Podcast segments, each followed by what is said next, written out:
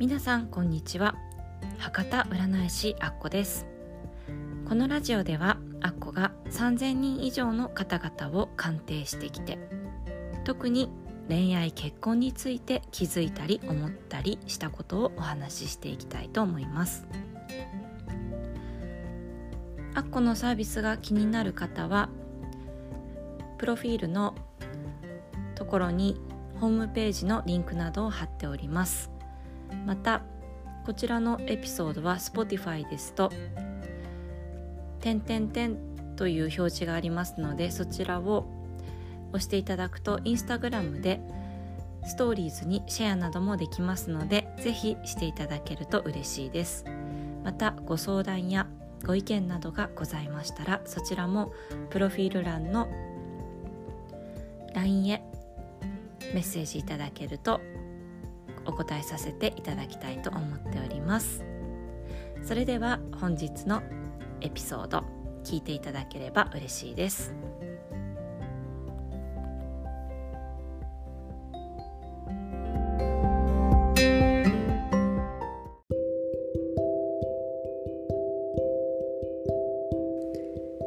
はい。今日のお話は前回の恋愛のですね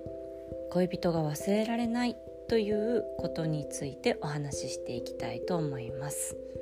先日鑑定をいただいたお客様の内容ではありますが1年間ぐらいですねあの前の彼が忘れられないということで、えー、苦しんでいる方のご相談でした。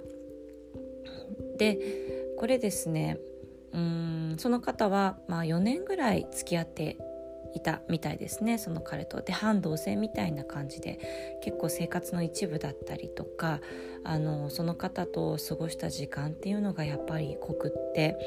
その方のこう、うん、やっぱタイプだったみたいでですねあのまあいろいろ辛い恋愛だったみたいではありますがやっぱり後々こう思い返してみるとやっぱりいい思い出になるんですよね恋愛って。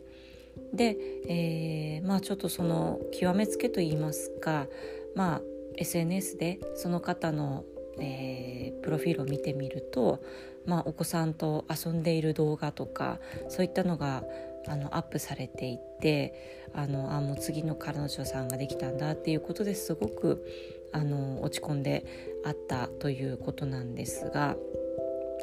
これすっごい大変というかきついですよね。本当辛いですよね。やっぱり1年間ずっとその方を思い続けてまだ今もその傷が癒えないということだと思うんですがうんこれですね。やっぱり私の経験だったりいろんな方を見てくるとお付き合いした年数イコール傷が癒える年数だと思っていますなので4年間付き合ったのであればその方をまあ完全にというかもう、まあ、基本大丈夫になるぐらいまでにやっぱり4年かかると思うんですよね。でそれまでにそれまで苦しまないといけないんですかっていうとそうではなくってやり方というのはその人さえ受け入れることができれば私はあの可能だと思っております。で結論から言いますとやはりあの次の恋ですねをするというのが一番の傷が癒える早道なんですけれどもだからといってやはりその前の方との思い出が大きすぎてやはりこう次の恋愛をする気になれないというのがやっぱその相談者さんの、あのー、やっぱ思いだったんですね。であのそれも本当によくわかりますやっぱり一生懸命恋愛してその方をねすごい思ったりとか尽くしてきたからこそやっぱり傷が癒えるの時間がかかるんですね。で時間薬って言いますがあのまあ、本当ねあの、うん、言うのは簡単だよって思われるかもしれないんですが時間イコールやっぱり傷が癒える、うん、あの薬なんですよね。でだからといって何もしないっていうのはちょっとあのやっぱ辛いと思うのであのまあ、次の恋がまだまだその気になれないっていう方は一番、まあ、いい方法としてはあの忙しくするそして自分を忙しくするっていうのはどういうことに忙しくしたらいいかというと、まあ、もちろん仕事とかもそうですし自分の好きなことを見つけてそれに打ち込むというのがすごく一番有効的なやり方なんじゃないかなと思います。でその自分を高めるとか忙しくするっていうのは何かというとやっぱりあのその彼と一緒に過ごした時ってそのもう彼中心にいろいろ回っていたと思うんですよね。美味しいものを作ってあげたりとかどこにね行ったりとか。なので今ちょっとそういうその彼の煩わしさっていうのがなくなった状態なんですよね。でそれでやっぱぽっかりあの心が空いた状態で多分そうやって落ち込んだり悩んだりあのちょっとへこんだりっていう感じだと思うんですね。であの本当いい恋愛を次するためにその別れってあると思いますしその SNS のそのね次の彼女さんがいる匂わせるような投稿を見ちゃったっていうことはそれはもう次に行きなさいっていう多分神様というか宇宙からの私はお告げだと思うんですね。物事って現れる時とか何か見てしまった時ってすごい嫌な気分するんですがそれってあの何かの絶対サインなんですよ。でその際に気づけるかどうかただへこむんじゃなくってあこれってこういうことなんだなっていうのに気づくことがすごく大事だと思います。ね、よくあのうちの主人がね言うんですけど私がへこんだ時に「もうへこむ」って言ったら「もうお腹はへこまんのにね」って 言うんですが本当そうなんですよね。お腹がへこんでくれればいいのにと思うんですがあの本当それもまあなんかサインだなと思うんですね。例えば自分がその体型的にコンプレックスがあるんだったらちょっと筋トレをしてちょっと鍛えたりとかあの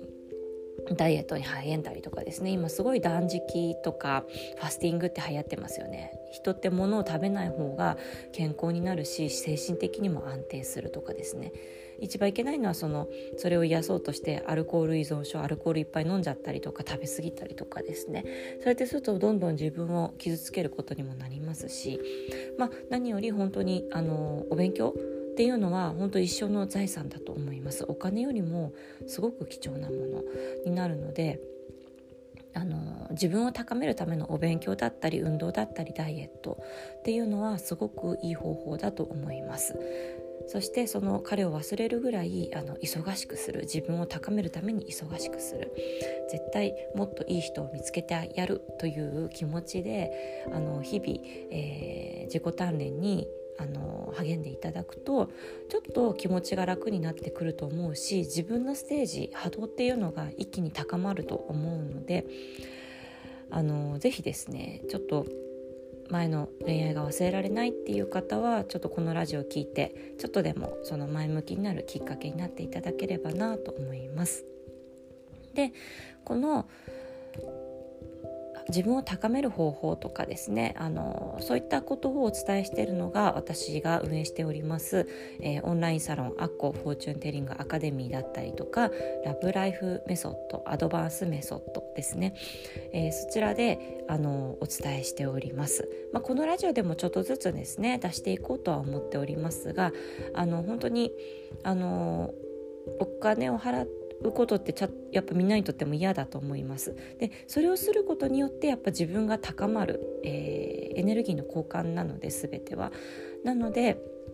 まあ、こういったことも、あの何かのきっかけであのすごくやっぱり人生が変わっていってる、あの生徒さんってたくさんいらっしゃいますのでそういったきっかけになればなと私も思ってお伝えをしております。ですのでもし興味がある方は、えー、今回のエピソードの概要欄にですねリンク貼っておきますのでそちらをチェックしていただければなと思います。はい。では今日は、えー、前の恋愛の傷の癒し方ということでお話しさせていただきました。また、えー、次回撮りたいと思いますので聞いていただければ嬉しいです。最後まで聞いていただきありがとうございます。それでは皆さん今日も良い一日をお過ごしくださいませ。あっこでした。